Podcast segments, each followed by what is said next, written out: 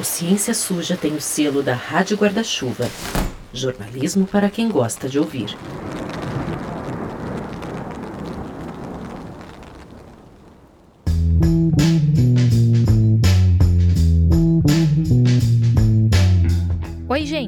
Aqui é Thaís Manarini.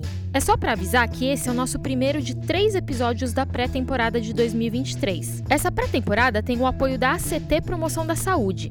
É uma ONG que trabalha na defesa de políticas públicas de saúde, com um foco especial em controle do tabagismo e do álcool e na promoção da alimentação saudável e da atividade física. Esses episódios vêm no formato de debate, de mesa cast mesmo. Eles são diferentes dos nossos episódios narrativos tradicionais, naquele esquema de documentário de áudio. Tomara que você goste.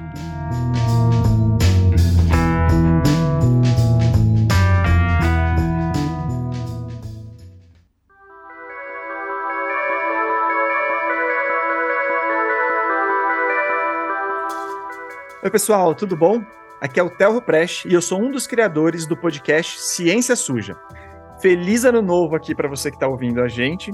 E é isso aí, a gente já está começando a publicar episódios em janeiro. Ciência Suja está com tudo. Então, enquanto a gente está produzindo a temporada em si, e logo logo a gente vai ter novidades sobre ela, a gente bolou uma pré-temporada bem bacana. Nós vamos ter esse episódio aqui em janeiro, mais um em fevereiro e um último em março nessa pré-temporada. E aí, se der tudo certo, a gente já entra com a temporada na sequência, naquele nosso formato narrativo conhecido. Essa temporada aqui só pôde acontecer graças a uma parceria que a gente tem com a CT Promoção da Saúde. E é importante destacar também que todo o nosso projeto de 2023 tem o apoio do Instituto Serra Pilheira, que fomenta a pesquisa e a divulgação científica no Brasil. Mas bom, vamos para o nosso assunto de hoje, que é o que importa, que são as bebidas alcoólicas, né? E na verdade a indústria do álcool. Né? E eu vou começar aqui com uns números bem chamativos para vocês terem ideia do que a gente está falando, né? O álcool ele causa mais de 200 condições de saúde, incluindo aí doenças no fígado, câncer, problemas cardiovasculares, transtornos psiquiátricos, até acidentes de trânsito e violência, né? E ele é responsável por 5,5% de todas as mortes nas Américas, segundo um relatório da Organização Pan-Americana de Saúde, a OPAS, e, por, e, e, também por 3 milhões de mortes no mundo, de acordo com a Organização Mundial da Saúde, OMS. Né? A cada 10 segundos, uma pessoa morre no planeta Terra por questões relacionadas ao álcool. Ele está no top 10 dos principais fatores de doenças evitáveis. Só que ainda assim, o álcool é muito bem aceito socialmente, acho que todo mundo concorda com isso, né? Você vê propaganda de cerveja toda hora na TV, tem uma associação forte de marcas de bebida alcoólica com grandes eventos esportivos, né? Os produtos com álcool estão sempre ali na geladeira e muitas vezes eles não estão nada escondidos dos olhares das crianças, né? Inclusive tem uma pesquisa na Austrália que mostra que 79% das pessoas que bebem e que têm filhos menores de 18 anos bebem na frente desses filhos, né? A nossa ideia aqui é mais que, primeiro, de um ponto de vista individual, cada um de nós deveria poder tomar decisões diante de informações transparentes e de qualidade. E que também, do ponto de vista coletivo, sempre vale a pena a gente pensar e até criar regulamentações em cima de produtos que causam impacto negativo considerável na sociedade. É o que acontece com o cigarro, por exemplo, né? Só que aqui tem um ponto crucial. A população não está recebendo informação de qualidade, e não está sendo protegida adequadamente pelo Estado. Assim como foi com o tabaco, e ainda é, na verdade, em certos aspectos, as bebidas alcoólicas são beneficiadas por todo um trabalho de lobby e de muito marketing para supervalorizar questões duvidosas, como a de que o bebê moderado não causa mal e poderia até fazer bem, e para suprimir alguns dos seus problemas, como um tremendo impacto ambiental da indústria do álcool que a gente vai abordar aqui. Tem um estudo, que acho que é um dos maiores estudos independentes já realizados sobre o elo de saúde e álcool, que ele reuniu dados de 100 mil pessoas de 195 países entre 1990 e 2016. E a conclusão é, é clara: não há limite seguro para o álcool. Uma outra pesquisa também chegou a dados parecidos. Essa foi feita em cima de um banco de dados britânico. E claro que quanto mais se bebe e quanto mais bebedeiras, pior. E essa piora, ela vem em progressão geométrica. Mas ainda assim, né? Por que, que tão pouca gente da nossa população sabe que, na verdade, é furada aquela história de que beber um pouquinho por dia até faria bem para a saúde? E é claro que é porque tem interesses por trás, né? E aí, quando tem interesses por trás, isso é assunto para ciência suja. Né? Entre outros interesses, eu diria que é, estão aí a necessidade de evitar regulamentações como impostos, proibição de publicidade, por aí vai, por parte da indústria do álcool. Né? A OMS estimou uma perda de 7,3% do PIB brasileiro em decorrência de problemas relacionados ao álcool só em 2014. O país perde 4,5 vezes mais do que o lucro gerado pelas fabricantes. Então, nesse episódio aqui, e chega de eu falar, a gente está com três convidadas incríveis para aprofundar esse assunto e para oferecer as informações necessárias à população, justamente para cumprir aquilo que a gente falou antes. Né? A gente vai falar dos impactos menos conhecidos da indústria do álcool, das formas que ele atua debaixo dos panos, ou das formas que a indústria do álcool, na verdade, atua né, debaixo dos panos, e também de uma campanha muito interessante chamada Viva Melhor, Reaja, que é da Organização Pan-Americana de Saúde, a UPAS. Então eu vou começar aqui trazendo as nossas participantes, as nossas entrevistadas. Vou começar pela Laura Cury, que é assessora de Relações Internacionais da CT. Laura, conta pra gente quem é você e como que a CT tem agido em linhas gerais nesse âmbito do álcool. Oi, Theo, tudo bem? É um prazer estar aqui com você mais uma vez no Ciência Suja, acho que é um trabalho de grande interesse e validade. É, enfim, é, eu, tenho, eu, trabalho, como você falou, como assessora de relações internacionais da CT Promoção da Saúde, é, que é uma organização não governamental que foi fundada é, em 2006 para promover políticas públicas para prevenção dos principais fatores de risco das doenças crônicas não transmissíveis, que são doenças respiratórias, é, cardiovasculares, diabetes, câncer, e que tem alguns fatores de risco, né? O tabagismo, o consumo do álcool, uma alimentação não saudável, sedentarismo e a poluição do ar. Então, a CT busca é, contribuir para a criação de ambientes saudáveis, para a promoção de escolhas saudáveis. Né? Então, a gente trabalha com advocacy em prol de política pública é, pela saúde, enfim, pela, pelo bem-estar da população. Maravilha, obrigado, viu, Laura? Bom, além da Laura, a gente está aqui com a Maristela Monteiro, que é consultora sênior sobre álcool da UPAS. Maristela, quem que é você e quão relevante é essa temática das bebidas alcoólicas para UPAS? Olá, Tel, é, obrigada por esse convite e uh, falar um pouquinho uh, de mim e da OPAS. Uh, eu, eu sou médica de formação, me formei no, no, no Brasil e fiz um doutorado em psicofarmacologia e sempre me dediquei ao tema de álcool e saúde e fui trabalhar para a OMS eh, nesse tema em 1994. Eh, em 2003, dezembro de 2003, eu fui transferida para a OPAS, que é uma é, agência regional da OMS também, além de ser a maior, é, a mais antiga agência internacional de saúde pública do mundo, tem, ela completou 102, é, 120 anos de idade no dia 2 de dezembro do ano passado. E a OPAS é, tem uh, considerado, considera o álcool como um, um, um, fator de risco, uma prioridade de saúde pública, pelo impacto que, uh, que o álcool consumo tem uh, no número de mortes e no número de anos de vida saudáveis que são perdidos eh, pelo consumo de álcool, muitas vezes excessivo. Mas não necessariamente é, é muito, é, o que eu vejo é muito é, difícil de explicar para o público é, como o álcool, como uma substância psicoativa é, e carcinogênica e reforçadora. Ele tem várias propriedades que uh, fazem com que uh, essa substância, quando ingerida, mesmo em pequenas quantidades, mesmo que não seja diariamente, ela uh, aumenta o risco de vários problemas de saúde. E esse é um dos papéis que a gente uh, tem também de informação uh, de qualidade, baseada em evidência, uh, disseminada para o público geral. Nossa terceira convidada é a Sabrina Pressman. A Sabrina é membro da diretoria da BEAD, que é a Associação Brasileira para Estudo de Álcool e Outras Drogas. Sabrina, obrigado aqui hoje. E, aliás, um obrigado especial, porque, gente, eu errei o nome da Sabrina. Eu falei a data errada da gravação para Sabrina. Então, se ela está aqui hoje, é porque ela é realmente muito gente boa. Então, obrigado, Sabrina, por estar aqui hoje. E a pergunta que eu tenho para você é: quem é você e como que o Brasil está no cenário de consumo de álcool aqui? Obrigado, Theo. Eu que agradeço estar aqui. Né? É, acho que estou aqui porque é um tema que para a gente é muito importante. Eu, como psicóloga, como mãe, como membro da sociedade civil, entendo que a gente não pode deixar de trabalhar esse assunto e falar mais é, sobre tudo que está por trás dessa relação que a nossa sociedade tem com álcool. Eu sou psicóloga, esse tema é importante para mim de diversas áreas. Primeiro, eu atendo pacientes né, que têm questões relacionadas ao álcool, seja o próprio paciente, seja o familiar, né, o pai, a mãe, o filho, né, e toda essa questão da interface entre o, o álcool, a psicologia, a psiquiatria. É, eu trabalhei durante muitos anos com política pública, tanto na Secretaria Municipal de Saúde quanto na Secretaria Estadual de Saúde do Rio de Janeiro.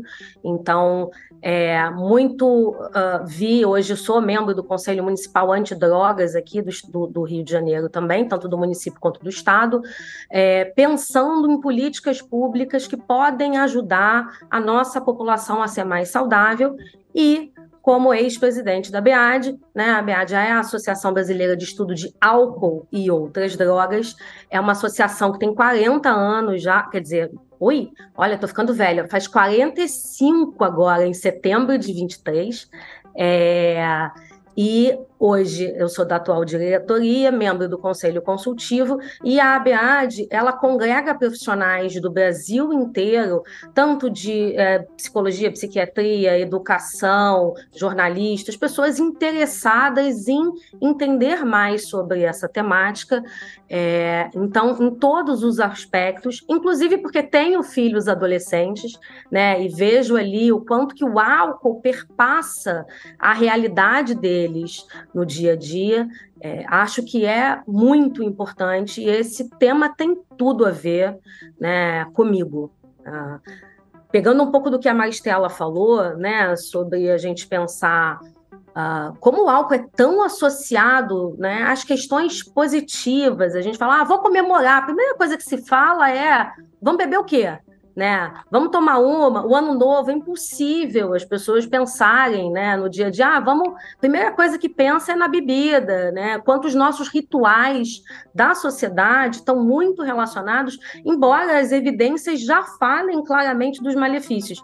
É, e acho que tem uma questão ali uh, que eu fiquei pensando quando a Maristela estava falando, que é o quanto que as pessoas têm um estigma do que, que é um alcoolista, né? Antigamente a gente até falava alcoólatra, hoje a gente usa mais alcoolista para tirar aquele peso, e as pessoas acham que só tem problema aquela pessoa bêbada caída na sarjeta que fica na rua, né? É, e, e, não tem ainda tanto conhecimento que, na verdade, a gente tem várias outras formas, né? Assim, tem uma pessoa que não bebe todo dia, mas quando ela bebe, ela bebe muito, que é o que a gente chama de beber em binde, né? Que é muita quantidade num período pequeno. Que a sociedade daqui super estimula, tá? Com open bar, né? Aquele negócio de. Meus amigos falam isso, ah, mas a gente pode marcar. Tá para ser às seis, porque de seis às oito é, é dois por um. Então, assim, você já pede um, já pedindo o segundo. Isso é um estímulo a beber uma quantidade grande num tempo curto, né?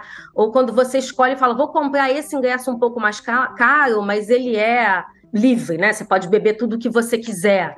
Né? E aí você incentiva o seu corpo a passar o seu limite.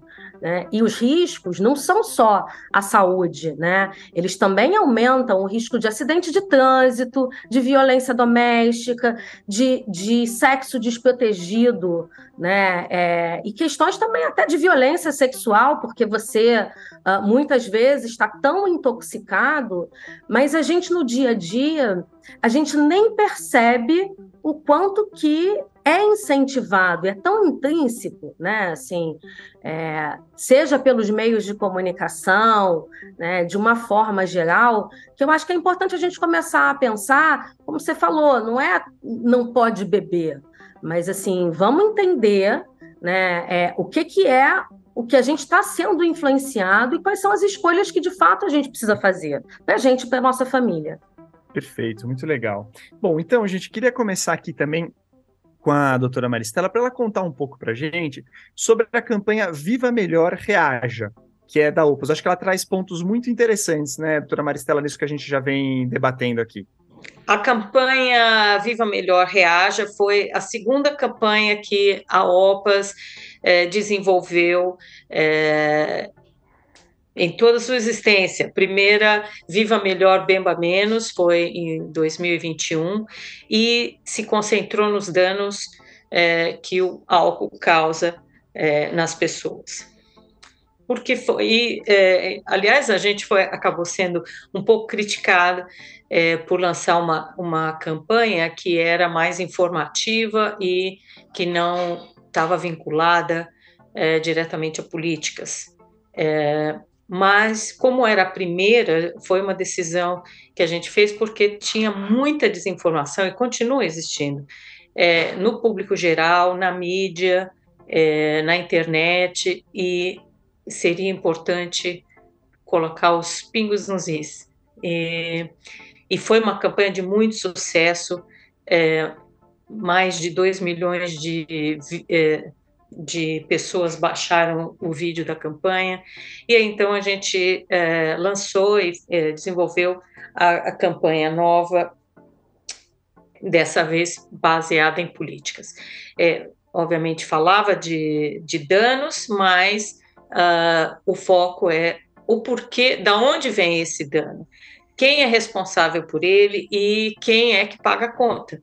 Uh, então, a, a ideia de toda a campanha é mostrar que, à medida que os danos vão acontecendo na comunidade, mostrar como se vende para o jovem e quando ele é menor de idade, ou, mas ele pode comprar online de qualquer maneira, o baixo preço das bebidas, a propaganda é, na televisão durante os jogos, por exemplo, futebol, todas as crianças assistindo cenas que são comuns e, uh, e a sujeira na rua, a ambulância passando, a pessoa que está dirigindo depois de ter bebido e que as pessoas não não olham como sendo parte de um problema só.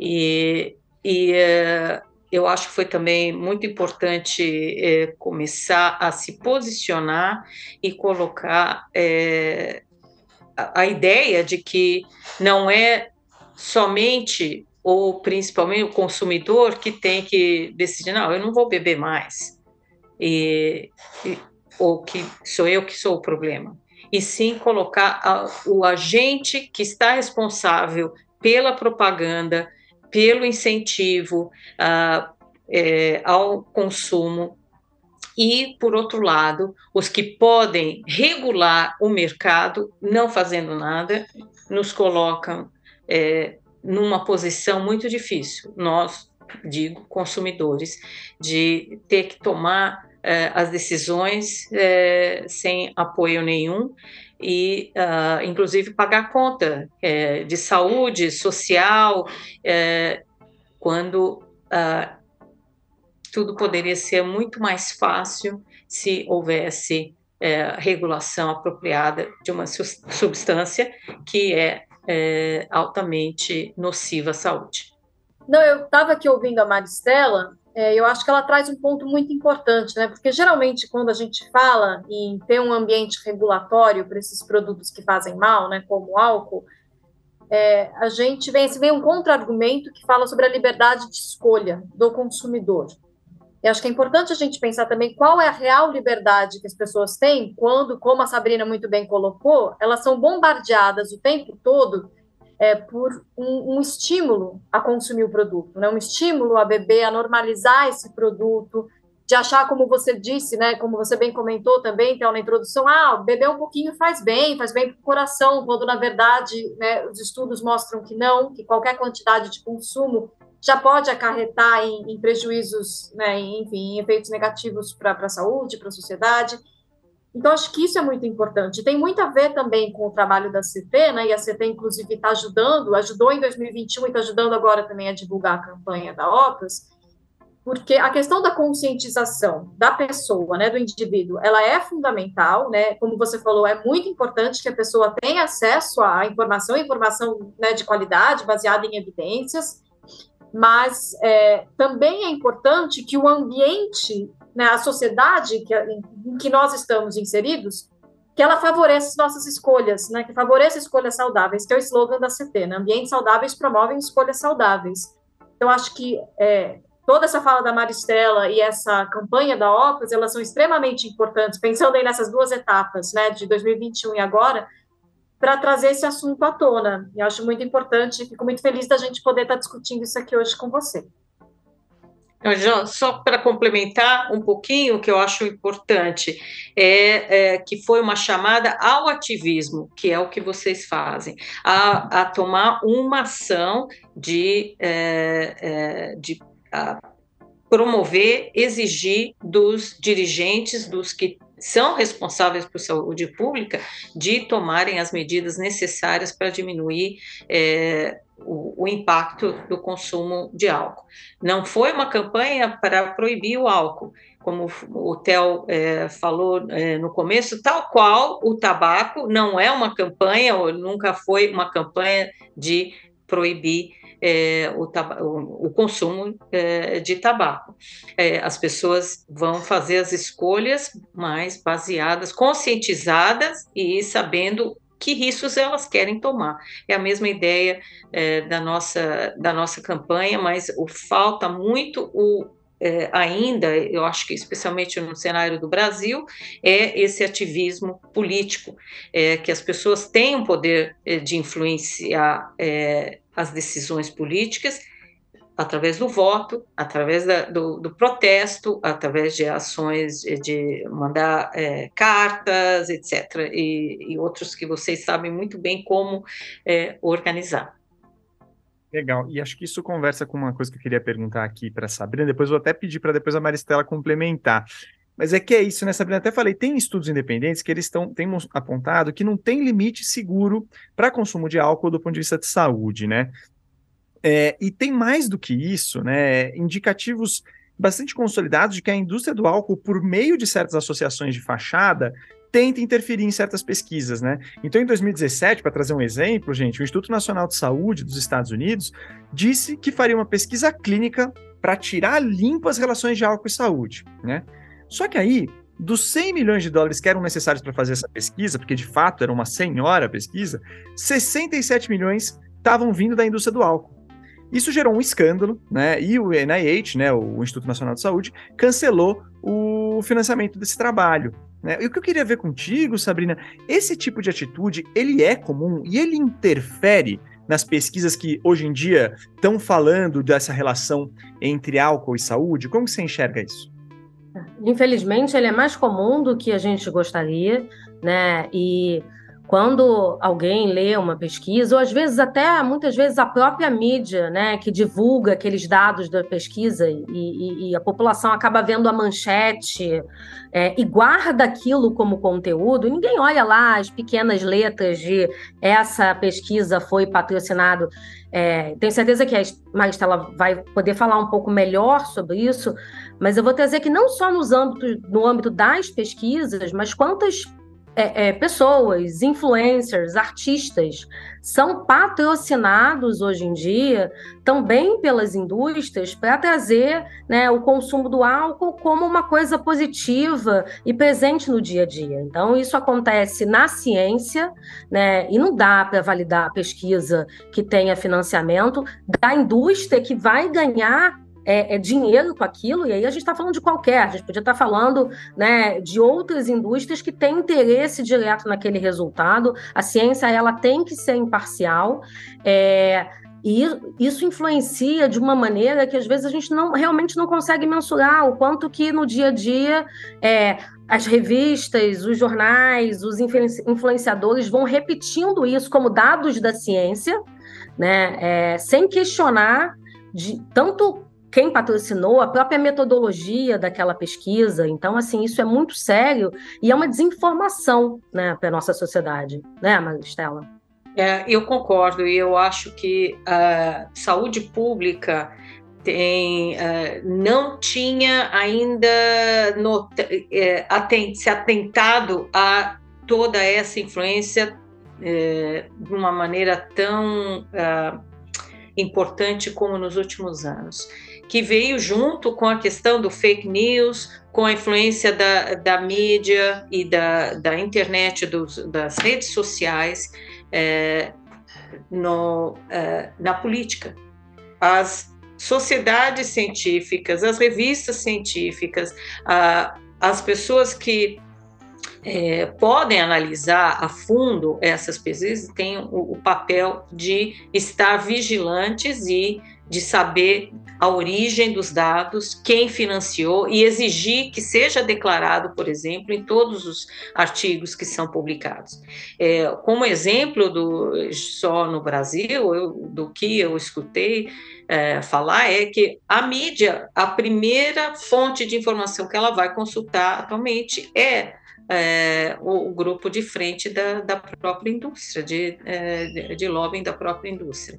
É, e, e, isso é um, um problema, é, porque os cientistas, as pessoas que estão fazendo o, um esforço hercúleo, não só financeiro, pelo pouco financiamento que existe para pesquisa, mas a pesquisa de qualidade, que é, é revisada por pares, etc., que não, nem são consultados é, mais.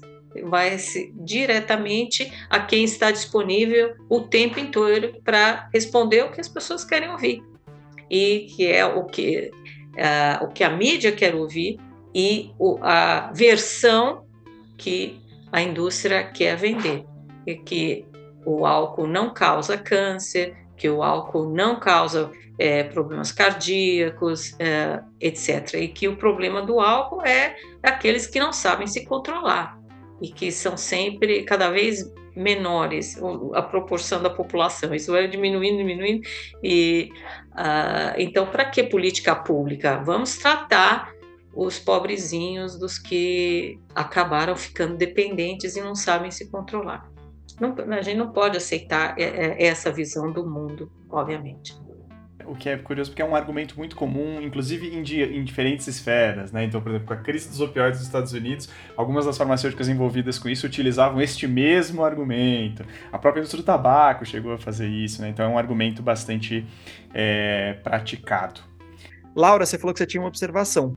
Então, na verdade, eu queria fazer então uma observação com relação a essa questão da, do financiamento né, das indústrias é, nas pesquisas e também em outras áreas, como a, a Sabrina mencionou, que isso é uma questão muito recorrente. Né? A gente sabe disso da história do controle do tabaco, né, que já há muito tempo se sabia, por exemplo, que o tabaco causa câncer, mas que essa informação, né, pelos próprios cientistas da, da, da, indústria do tabaco, era suprimida justamente para poder continuar né, vendendo seu produto era chamado, acho que o, é o, o, grupo, alguma coisa assim, de White Coats, era um projeto White Coats, né, os jalecos brancos, que, enfim, incentivava com que os cientistas da indústria criassem uma confusão para levantar dúvidas sobre as evidências científicas existentes. É, isso aconteceu mais recentemente na década de 80 também com a indústria de petróleo, que começou a colocar em dúvida é, o aquecimento global que seria causado né, pelo, enfim, pelo, pelo petróleo. É, então, assim, tem, tem especialistas que já falaram sobre isso, né, que tinham dados muito é, contundentes sobre isso, sobre a questão da emergência climática, e que a, a posição da indústria teria sido, então, né, imoral, porque, de novo, causava essa dúvida, falava, ah, não é bem assim, os dados não são conclusivos, quando, na verdade, é, a gente sabe que eles são e que o resultado desse, desse impacto seria muito negativa para os negócios, mas claro que seria positiva para a saúde pública, para a sociedade como um todo. Eu acho que essa questão de, de financiamento de pesquisas é uma questão que acho que ainda é muito.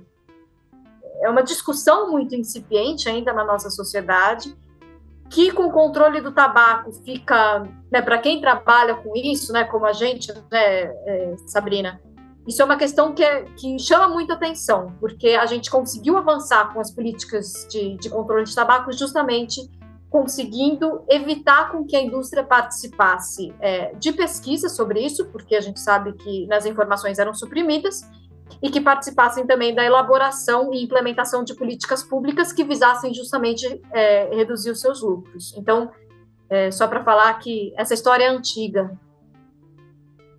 E, e, até nessa, nessa linha, Laura, assim, do ponto de vista de marketing, né? é, você ainda tem muito espaço, né, para isso em comparação, né, o álcool em comparação com a questão do tabaco que você trouxe, né? Mesmo essa questão do bebê moderado, que é muito destacada, né? É, antes aqui da gravação, gente, a Laura até chamou a atenção para uma coisa que eu não sabia, que teve até a Monja Cohen virando embaixadora da moderação da Ambev em 2021, né? Ambev, uma, uma empresa reconhecidamente ligada, né, grande, enorme na indústria do álcool aqui no Brasil, é, virando embaixadora da moderação da Ambev e, e para estimular, entre aspas, o consumo responsável por meio do autoconhecimento. É, Laura, qual que é a falácia desse pensamento quando a gente olha para o lucro das empresas? É, então, é, Theo, isso é uma questão importante, porque a indústria geralmente, aliás, sempre, né, fala beba com moderação. No final de cada propaganda que a gente vê, tem no finalzinho um disclaimer, né? Beba com moderação. É, mas o que os estudos mostram é que não é o beber com moderação que dá a maior parte dos lucros para as indústrias, né? O contrário. É, é, com consumo abusivo. Né? A receita vem do consumo abusivo. Se as pessoas, de fato, né, bebessem com moderação, é, as indústrias iam perder muita receita, né? elas iriam à falência. Então, a gente tem dados de que mais de 40% de todos os bebedores atuais são bebedores né, pesados, episódicos, ou seja, para homens, eles bebem cinco drinks ou mais numa mesma ocasião, pelo menos uma vez por mês, e para mulheres essa dose é menor, é quatro. Mais de 20% da população com mais de 15 anos bebe dessa maneira, né, faz o, esse uso do né, o beber episódico pesado. Nos países de baixa e média renda, que é o caso do Brasil, a indústria do álcool ela é muito dependente desse uso excessivo do álcool para os seus lucros, né? 76% das vendas vem desse consumo abusivo do álcool. E tem os dados também da, da Movende, que é uma organização internacional que lida com a questão do, do álcool também, que fala que se todos os superconsumidores reduzissem o uso de álcool, né, se eles de fato é, bebessem com moderação, bebessem socialmente, é, as vendas de álcool cairiam 39%. É, então, a indústria fala em beber com moderação, mas as suas atitudes é, levam o consumidor a fazer justamente o contrário, né? Como a gente já vem comentando aqui. Preços baixos, que tornam isso acessível para qualquer é, grupo demográfico, inclusive para jovens, promoções de venda casada, o happy hour, o open bar, é, todas essas atitudes, elas estimulam um beber mais pesado por parte do público. Né? Então, ainda que é, tenha esse propósito né, alegado, né, a parceria da, da, Ambev com a Monja Cohen, que é uma das principais líderes religiosas né, do, do país. Então, ainda que eles aleguem que a ideia é alertar e conscientizar a população sobre moderação, sobre autoconhecimento, do ponto de vista da saúde pública, é, essa é uma questão, é, no mínimo, preocupante, né?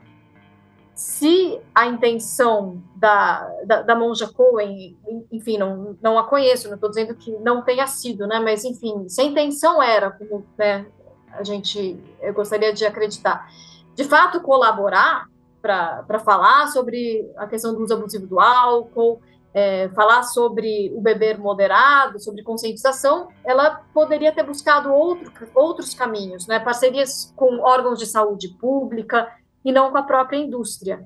É, e nesse sentido, acho que a Monja Cohen ela perdeu uma ótima oportunidade, né? Porque é importante falar também, né? essa parceria ela foi estabelecida em 2021, quando a gente estava aí vivendo um momento muito tenso com, com a pandemia da Covid-19.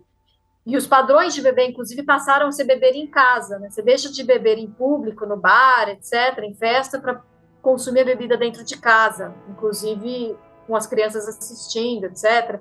E é um momento de muito estresse, de muita incerteza, de muita dificuldade, em que as pessoas fizeram uso do álcool é, para, entre aspas, né, aliviar esses problemas.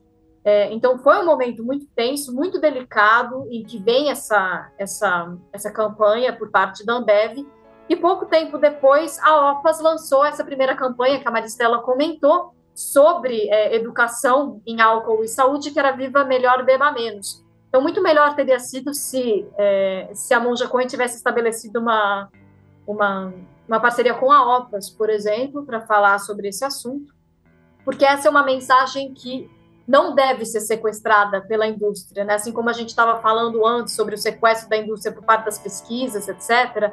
É, ela, essa é uma mensagem que tem que ser da saúde pública é, e não da indústria que não promove de fato essa postura. E daí só para lembrar até e, e, terminar aqui de responder, lembrando que é, a gente fala de beber com moderação, mas é, não existe é, um consumo que não seja nocivo, né? O Instituto Nacional do Câncer fala que não há nível seguro para ingestão do, do, álcool. Qualquer quantidade ingerida já pode acarretar é, ou aumentar a chance de, de, prejuízo. É claro que quanto mais se bebe, pior é, mas qualquer quantidade é, já pode acarretar em resultados negativos.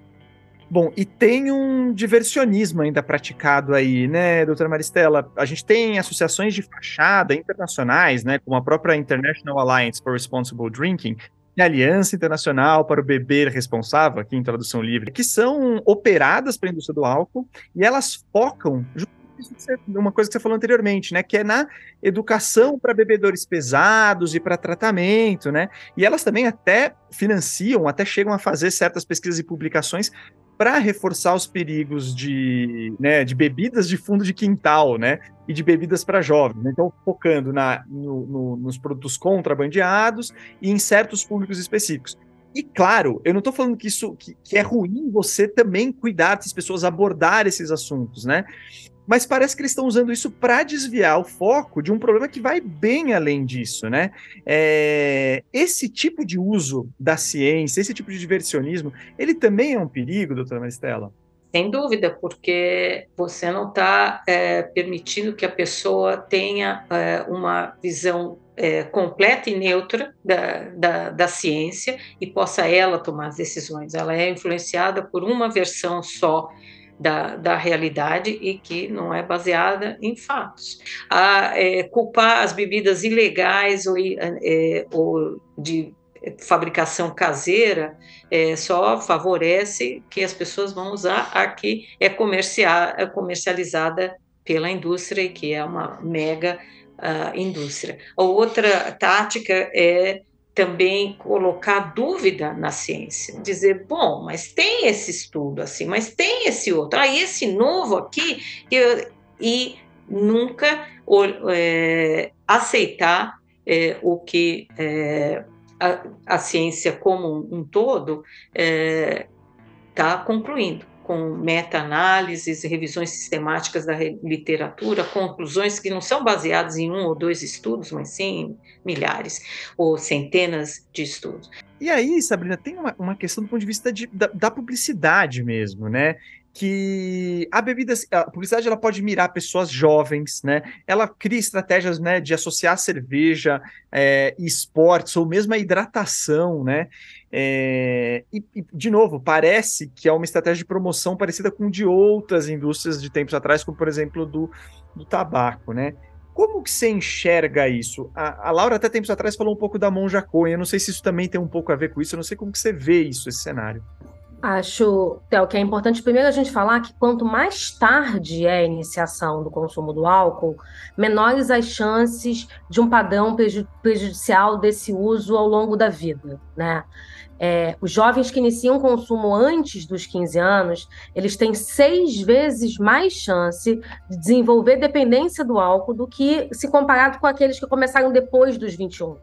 Né? É, as pesquisas até falam dos 25, e vários países comparam essa idade mínima do acesso ao álcool, mas embora o Brasil fale né, do acesso aos 18 anos, a gente sabe que é, o consumo de bebidas alcoólicas ele começa ainda na infância, né? É, e muito estimulado a, por conta da publicidade, da publicidade direta, da publicidade indireta.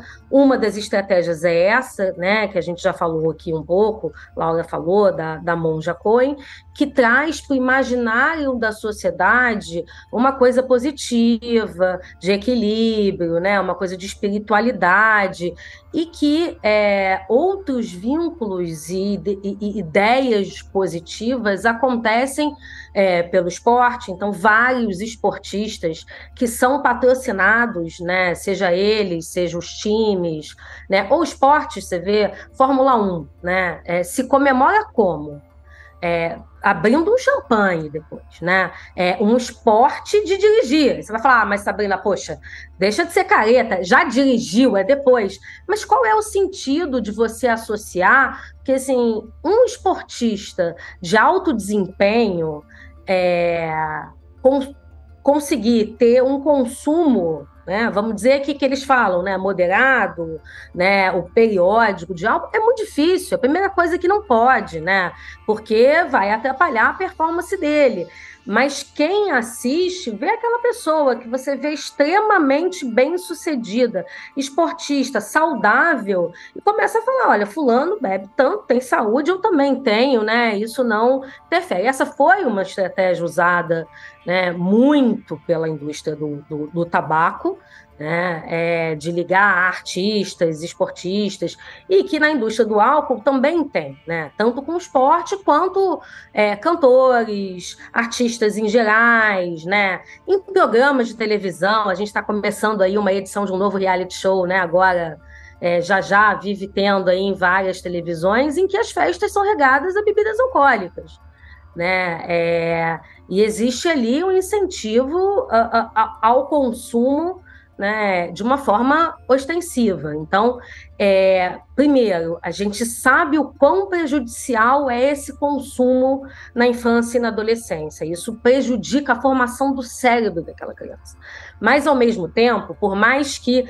É, Maristela falou para a gente ali que a, a, a, indústria concorda, né? E fala que. To, não, todo mundo concorda que menor de idade a gente não faz propaganda. Sério, não faz. Né? É, hoje em dia você tem bebidas uh, uh, que têm o formato de garrafas de champanhe, etc., com personagem. Né? Isso incentiva o quê? Né? É, o fácil acesso, aí a gente pode falar assim: ah, mas no Brasil é proibido a venda de, de bebidas alcoólicas para menores de 18 anos. Quem é que fiscaliza? Né? É, quem é hoje? Você pede num delivery, né? É, que ficou mais comum ainda na pandemia. Né? Quem é que vê se tem 18 ou não tem 18? É, quem, quem, assim, aqui, eu vou dar um exemplo de quão é acessível. É, eu, eu moro num condomínio que no meu prédio, na portaria, tem uma máquina daquelas que você põe o, o, a moedinha ou, ou a nota e você compra, só de bebida. Não é assim, tem o chocolate, isso só tem bebida alcoólica. Se minha filha for lá com dinheiro, ela vai comprar né? Então, assim, não tem hoje nenhum controle. É, as pessoas nem sabem como denuncia, para quem denuncia. Acho que a Sabrina tocou num outro ponto que, que valeria a gente colocar, Laura, que é sobre esses impactos menos conhecidos. Né? A gente fala muito álcool e saúde, embora muito com esse, todas essas questões que a gente abordou aqui, mas existe, por exemplo, um impacto ambiental tremendo, né? Teve um relatório da Movende, que você já mencionou, né, Laura, que teve inclusive o apoio da CT para ser lançado aqui no Brasil, que ele aponta justamente diferentes áreas em que a indústria do álcool afeta negativamente a sociedade e compromete aqueles objetivos de desenvolvimento sustentável da, da ONU. Né, a própria OPAS fez um relatório sobre o efeito do álcool na América Latina de maneira é, mais ampla. E mesmo dentro disso, a gente vê algumas áreas mais reconhecidas. Talvez violência doméstica, né? É, não está diretamente ligado à saúde, embora a gente possa dizer que sim, mas a gente. Né, essa associação ela é mais clara na nossa cabeça, álcool e violência doméstica. Mas tem essa coisa do, da indústria do álcool e o meio ambiente, por exemplo, né, Laura? Você podia apontar um pouco para a gente onde está esse elo e o que mais você achar que é relevante dessas coisas menos conhecidas? Claro, eu acho, acho que essa é uma área super interessante também e que ainda tem, tem pouco conhecimento por parte do público em geral, né? Que a gente pensa geralmente na associação negativa do álcool com saúde. Mesmo assim, como a gente já coloquei, colocou aqui, isso é questionável, né? Porque parte da, boa parte da população acredita que um cálice de vinho por dia, por exemplo, faz bem para o coração, etc.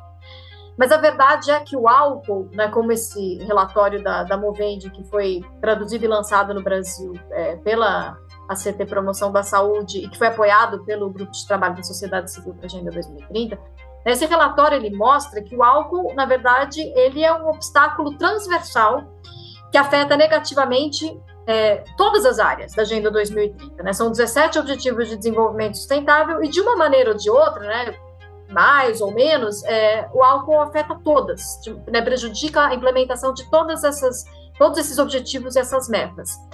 Então, você falou, por exemplo, da questão do, do meio ambiente, né? Então, é, esse relatório mostra que as empresas de, de bebida alcoólica elas burlam as regulamentações para o registro de novas patentes de, de cevada, de milho, enfim, dessa, dessa matéria-prima, o que limita a diversidade biológica, que é super importante para a agricultura. É, acaba levando a uma monocultura, leva ao desflorestamento, é, o, a produção do álcool também utiliza uma quantidade fenomenal de água, assim, é muita água que é utilizada, por exemplo, para produção de cerveja, que é uma água que deixa de ser usada, então, para o consumo humano, para o saneamento, que contamina os cursos d'água, né, o que prejudica tanto, é, enfim, o, o, ecossistema, né, que está lá margeando os rios, etc., quanto o próprio ser humano que vai beber daquela água, que vai comer o peixe que estava contaminado por aquela água. É, também na questão ambiental, é, a produção de álcool ela envolve de uma maneira muito significativa a emissão de gases de efeito estufa, é, que leva à questão da, da, crise climática, né, que é o, um dos principais desafios né, da, da nossa geração e também das gerações futuras acho que, se não me engano, é cerca de 15% da emissão de gases de efeito estufa vem da produção de álcool, que é a segunda maior fonte de emissão é, depois da de carne. Então, assim, são questões muito graves. E não é só no meio ambiente, né? A Agenda 2030 fala de aspectos sociais, ambientais e econômicos. Então, pensando assim em aspectos mais sociais, o álcool ele gera um ciclo vicioso de pobreza, porque ao comprar o álcool a pessoa ou família acaba comprometendo a sua renda, né, principalmente de grupos mais vulneráveis, que é uma renda que deixa de ser investida, então, é, em alimentação, em saúde, em educação, em moradia, é, em, em, comida. Né? A gente tem no Brasil hoje mais de 33 milhões de pessoas passando fome. Muitas vezes, o pouco dinheiro que se tem é utilizado é, para comprar álcool em vez de comprar, sei lá, arroz, feijão. O uso do álcool também contribui para a desnutrição. É, no campo da educação, o uso do álcool também é prejudicial, porque leva ao menor rendimento de aprendizado, né, causa, a Sabrina pode falar muito melhor sobre isso do que eu, mas causa danos psicológicos, tanto para o usuário quanto para os seus familiares próximos. É, o álcool prejudica também a economia, né, então, apesar dos argumentos que a indústria geralmente utiliza de que é, ela emprega muita gente, que gera muita renda. Na verdade, a gente sabe né, que a conta não fecha, o prejuízo é muito maior. Você já falou sobre isso aqui, né, Theo? É muito, é, o prejuízo é muito maior do que os, os ganhos. É, então, assim, em, em, diversas esferas, como eu falei, né, de uma maneira transversal, o, o, o álcool é prejudicial não só para a saúde das pessoas, quanto para a saúde, enfim, do nosso planeta, quanto para a economia, enfim, é a relação é sempre negativa. Só para trazer uns números aqui, gente, para vocês, do ponto de vista aqui do, do meio ambiente, para você ter um litro de vinho, em média você gasta 870 litros de água. Para um litro de cerveja, 298 litros de água. Né? Então, isso é um, é um impacto considerável ao ponto de análise científica de 2018 terem falado que se você reduz o consumo de álcool em 20% pela população, você reduziria o uso de terra para a produção de álcool em 39% e até as emissões de gases de efeito estufa entre 31 ali 46%. Então assim, são números bastante fortes quando a gente traz esse assunto e a, a Laura já falou de tantos outros. Bom, e doutora Maristela, a OPAS, ela tem resumido, né, se é que dá para dizer isso, as ações necessárias em um acrônimo em inglês, né, que é o SAFER. Né? Em inglês significa mais seguro, mas cada uma dessas letras tem significado. Você poderia falar delas brevemente e quais delas, quais delas você julga que são prioritárias aqui no caso do Brasil? Então, a iniciativa Safer é, é, tem cinco políticas que são as mais uh, efetivas. Três delas são as mais custo-efetivas e uma é superior às outras.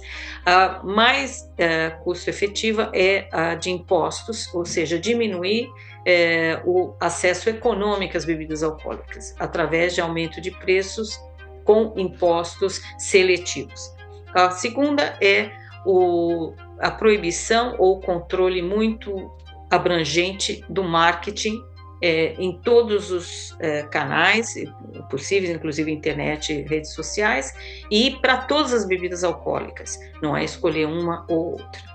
E uh, a terceira é diminuir o acesso físico às bebidas alcoólicas, ou seja, limitar horários, dias ou a concentração eh, de eh, locais de venda de bebidas alcoólicas, eh, beber em público ou em locais públicos ou em, em festas públicas, etc. tem pequenas medidas e tem grandes medidas e que com a intenção de diminuir o, o fácil acesso a essas bebidas. Essas são as três mais custo-efetivas. E duas mais que são é, importantes, mas não afetam a população como um todo, vamos dizer assim. Uma é, é são as intervenções breves em programa em, na atenção primária ou no serviço de saúde, eh, que visa a identificar pessoas com risco de desenvolver problemas no futuro. Não é tratamento de alcoolismo ou de, da dependência do álcool, mas sim uma, eh, de promoção da saúde, de, eh, de intervir e aconselhar as pessoas a, a beber menos. E a, desculpe, a outra é de é, uh, de beber e dirigir. E que o país, é, no caso do Brasil, tem é, boas medidas para isso, mas que falta é a implementação é, a nível nacional com policiamento sistemático e, regular, né? É, não basta só passar a lei no papel, mas você tem que ter o bafômetro, tem que ter o treinamento da polícia, tem que fazer é, as é, é, as batidas policiais ou parar as pessoas, e quanto mais frequente for isso, é, mais a população é, percebe de que pode ser pega se beber e dirigir. E é, o papel da mídia também é importante é, dentro dessa política de divulgar as ações policiais, porque é assim que as pessoas ficam sabendo que, bom, pode acontecer comigo e. Ah, tenta, elas vão diminuir a frequência com que, pelo menos, é, que elas é, dirigem embriagadas. Bom, então isso que a Maristela colocou deixa muito claro, né, a, questão da, da importância de discutir uma regulamentação, né? Tanto do ponto de vista de controle de publicidade, como de tributação, que a Maristela até já falou mais, né? Mas falando então por publicidade, que a gente já chegou a tocar em alguns pontos aqui, mas vamos olhar pro, agora para a regulamentação aqui, né, Sabrina? O que é muito curioso, tem uma lei, né? Uma lei de 96, salvo engano, né? A lei 9294, que restringe bastante a publicidade de bebidas alcoólicas e do cigarro. A lei é a mesma. Só que tem um detalhe: ela considera como bebida alcoólica as bebidas que tiverem teor alcoólico superior a 13 graus GL, né? Me, me perdoa se eu estiver pronunciando errado aqui, Sabrina, você me corrige. Só que, assim, acredita-se primeiro que isso teve mão do lobby da indústria do álcool para colocar esse, esse sarrafo para cima, né? Que na prática esse sarrafo deixa de fora desse, desse conceito de bebida alcoólica cerveja, né? Algumas, né? Muitas das bebidas ice que a gente conhece hoje em dia, né? E até alguns vinhos e espumantes. Ou seja, parte considerável do mercado de bebidas alcoólicas pode propagandear seus produtos porque está fora, na prática, dessa lei, né, que em teoria iria justamente regulamentar esse mercado, né? Então, como que a gente age nesse nesse front, Sabrina? Onde é que onde é que tá o pepino aí?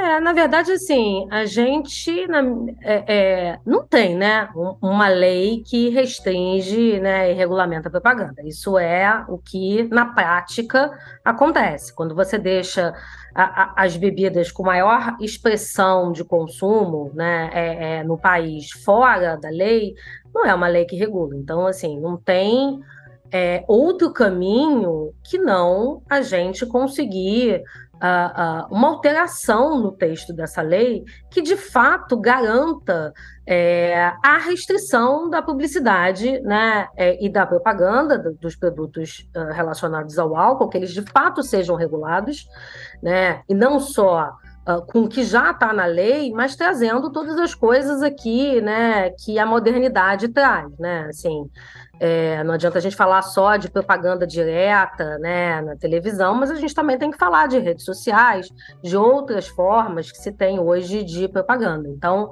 é, vários países têm de fato né, é, restrições de publicidade e várias pesquisas falam uh, da diminuição dos problemas relacionados ao álcool, da diminuição é, do consumo, né, de acordo com, com o banimento da, da propaganda e da publicidade.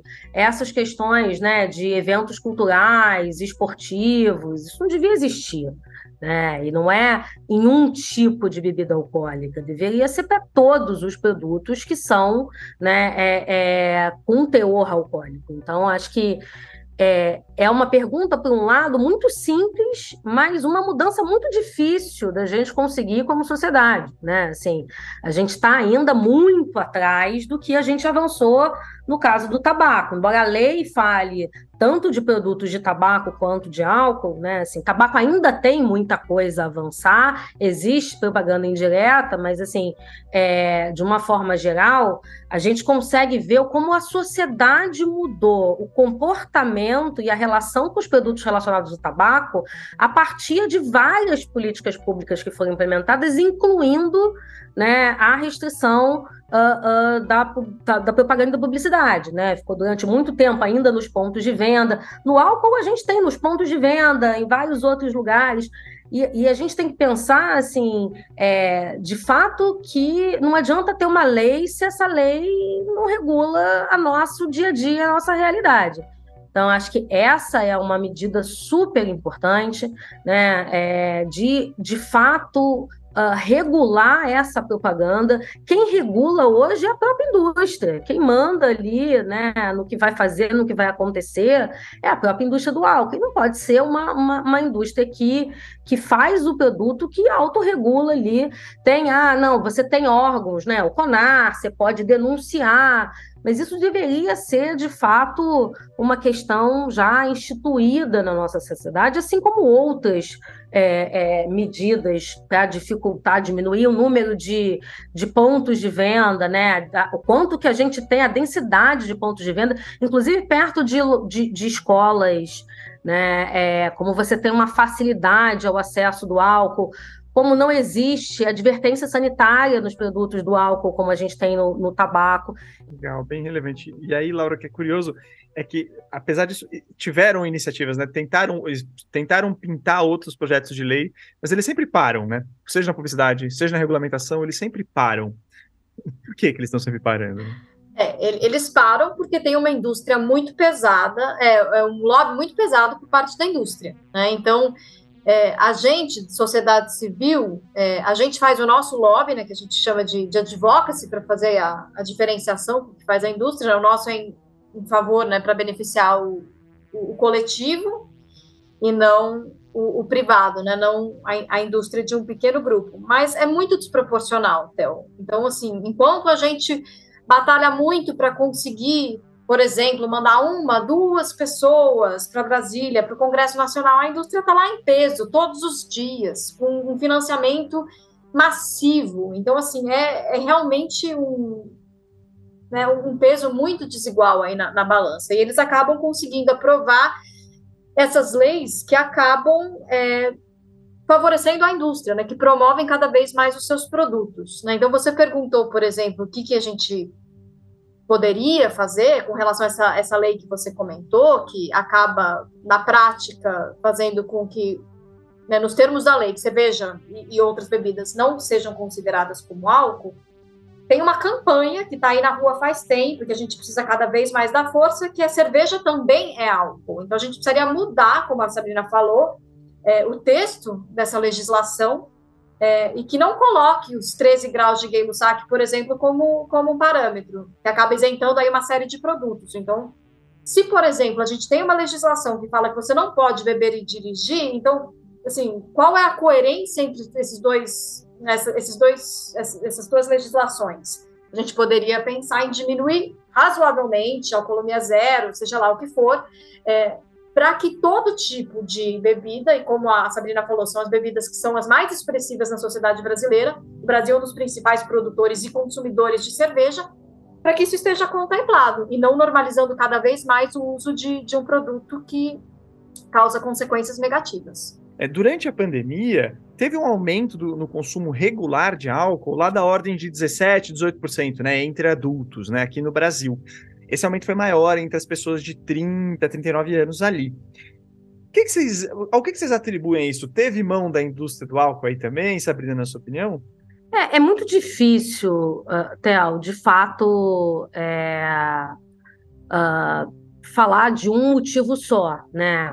É, o que claramente para mim tem relação com a indústria do álcool foi a melhoria é, do, dos deliveries, né? Assim, o quanto que ficou é, disponível, e hoje você tem ali alguns específicos, não vou fazer propaganda aqui de marca, mas assim, você tem vários deliveries só de, de, de bebida alcoólica, né, é, divulgado por eles e, e, e, com funcionamento 24 horas, é, promoções né, é, é, de compra por pacote. Então, isso sim são estratégias, né?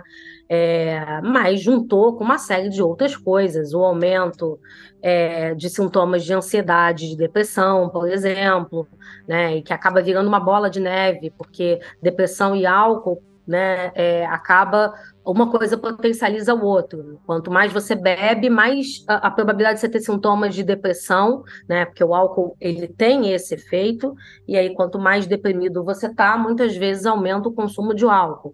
Então você tem ali umas questões pela, pela questão psicológica, pela falta de esperança ou de rotina, de objetivo, né? Não tenho amanhã que acordar para fazer, não tem um trabalho formal, né? No, no seu trabalho, mesmo que quem, quem foi para home office, né? No trabalho no escritório, dificilmente você vai poder com uma bebida alcoólica do lado. Quando você estava em casa, né? Ah, agora nessa reunião aqui, então teve uma série de outras questões, né? É, que uh, uh, psicológicas que se passou na sociedade que não, não são uh, diretamente relacionadas à indústria, mas sem dúvida nenhuma eles aproveitaram a oportunidade né, é, é, de se estruturar rapidamente para esse novo mercado que não era mais o mercado do, do bar, da saída, né, do happy hour, e promover. Vou pegar aqui um super exemplo, que foram as lives, né? Assim, as lives foram trazer os happy hours e as baladas para dentro de casa, então, é, rapidamente, uma coisa que começou do artista tentando garear recursos, ou tô parado, vou fazer, vou cantar, né? Vou fazer, virou, é, na verdade, uma oportunidade uh, da indústria de promover os seus produtos através desses artistas e, e rapidamente proliferou e elas viraram é, uma propaganda descarada, né? É, e aí você se preparava para a live comprando a sua bebida para beber junto com a pessoa. Isso era extremamente divulgado, inclusive nas chamadas. Então, assim, não, obviamente não foi o único, né, motivo. É, existiu ali um, um momento propenso a essa mudança de comportamento da população, mas eles é, é ao invés de né, considerar e se solidarizar com o momento que a gente estava passando e a importância dos cuidados da saúde, porque isso é responsabilidade para mim, né? É, nesse momento, é, é, beber, fumar, usar outras substâncias, né, é, psicoativas, elas poderiam aumentar o risco da pessoa pelo Covid, os riscos, as questões de saúde. Então, assim, não era hora de ostensivamente fazer né, propaganda já artifícios para não, não diminuir o consumo e, consequentemente, o lucro da indústria. Mas, assim, se ignorou né, é, qualquer repercussão da saúde e foi se desenhando ali as estratégias de marketing do produto que eles vendem. Teve um, um, movimento muito grande da, das indústrias de produtos que fazem mal à saúde, não só álcool, mas tabaco, é, alimentos ultraprocessados, refrigerantes, etc., de associar sua marca ao bem comum. Então, você fala, ah, não, mas eu estou promovendo uma live porque eu estou ajudando a pessoa a ter entretenimento, a desestressar em casa. Ah, mas o, ou, é, eu vou ajudar o profissional de saúde, eu vou distribuir um kit para o enfermeiro, para o médico descansar em casa. É, eu vou distribuir álcool em gel para a população e eu vou falar nas minhas propagandas: use máscara, faça distanciamento social. Mas tinha propaganda de álcool que falava é, de fazer uma, uma, brincadeira né, com distanciamento social, que eram duas pessoas bebendo é, com uma mesa grande entre elas, ou seja, continuem bebendo, mas tem aí uma distância de no mínimo um metro, um metro e meio, sei lá. É, então, isso é muito comum dessas indústrias, né, de se utilizarem de uma circunstância que é muito delicada, muito difícil para a população, se mostrar é, querendo ter uma empatia com, com essa população e, na verdade, promover os seus produtos de uma maneira é, muitas vezes até indecente. Né? Então, é, como disse Sabrina, é um produto que faz mal, é um produto que aumentava, inclusive, as chances de você contrair a Covid-19, ou porque você estava é, embriagado e, e não estava tomando os cuidados necessários, ou porque, enfim, é, um, é uma substância imunossupressora e que está lá sendo propaganda, olha, sou, sou, sou bonzinho, estou do seu lado, quero ajudar, quero promover o bem comum, quando, né, na verdade, acho que a gente também tem que ter algum cuidado, né? Claro que qualquer ajuda numa situação crítica como essa é bem-vinda, mas também tem que ter alguma cautela aí com os limites que a gente estabelece, até que ponto isso de fato é benéfico, que isso de fato ajuda. Isso, isso foi, assim, houve muita publicidade durante a pandemia. Perfeito. E é uma publicidade que muitas vezes ou ela aparece a marca, ou muitas vezes ela está associada a uma ligação com um lugar público, né, com o setor público, uma aproximação que você vê que tem um, né, ela não vem gratuita, assim por dizer, né. Mas bom, gente, com isso aqui eu acho que a gente consegue chegar ao fim daqui desse episódio. Foi incrível, eu queria agradecer muito é, a participação aqui das nossas três convidadas, a Laura Cúria, a Sabrina Pressman, a Maristela Monteiro, né? E aqui também queria fazer assim para vocês agora, enquanto vocês vão aguardar aqui o próximo mês da nossa, do nosso próximo episódio aqui junto com a CT, né? Eu vou indicar aqui para vocês acompanharem os nossos podcasts também da Rádio Guarda-Chuva, da qual né, o Ciência Suja faz parte. Um deles em, em, especial, por exemplo, é o Economia do Futuro. É um podcast que eu comecei a ouvir recentemente, gostei muito, né? Ele é tocado pela jornalista Melina Costa, traz diferentes debates sobre as tecnologias, as políticas, as pessoas que estão envolvidas na construção justamente da economia do futuro, com uma pegada ótima de olhar para o meio ambiente. Inclusive, fica aqui a sugestão, viu, Melina? Esse assunto aqui do álcool rende pauta para vocês aí, aliás, né? Eu tenho os contatos, viu? Parece que tem gente boa aqui que a gente falou hoje. É... E bom, é... eu recomendo especialmente os episódios deles da, da COP da Biodiversidade. Né, porque ela trouxe novidades muito importantes e com uma análise ótima, sendo que essa COP ficou um pouco escondida porque pouco antes dela teve a COP da emergência climática. Então fica aí a recomendação para vocês. Bom, também não deixem de comentar, curtir, elogiar, criticar a gente nas nossas redes sociais, né? Tanto no, no Ciência Suja, como se você quiser também conhecer a CT, né? Tá nas redes sociais também, é só procurar, é fácil de achar, tanto eles como a gente, né? E também a Bead aqui da Sabrina que tá aqui com a gente, né? E também é, mês que vem vai ter mais. Deixando para vocês aqui, então, a nossa ficha técnica na produção eu, o Theo Rupreste, apresentação eu também. A edição ficou a cargo do Felipe Barbosa, com as redes sociais e o material complementar do Pedro Belo. O nosso time do Ciência Suja tem, além desse pessoal que eu já falei aqui, ainda a Thaís Manarini e a Chloé Pinheiro. Lembrando mais uma vez que esses mesacasts da nossa pré-temporada têm o apoio da CT, né? E esse projeto todo aqui de 2023 só é possível graças ao apoio do Instituto Serra Pileira, que fomenta a ciência e a divulgação científica no Brasil. Então é isso, gente. Muito obrigado. Até a próxima. Tchau, tchau.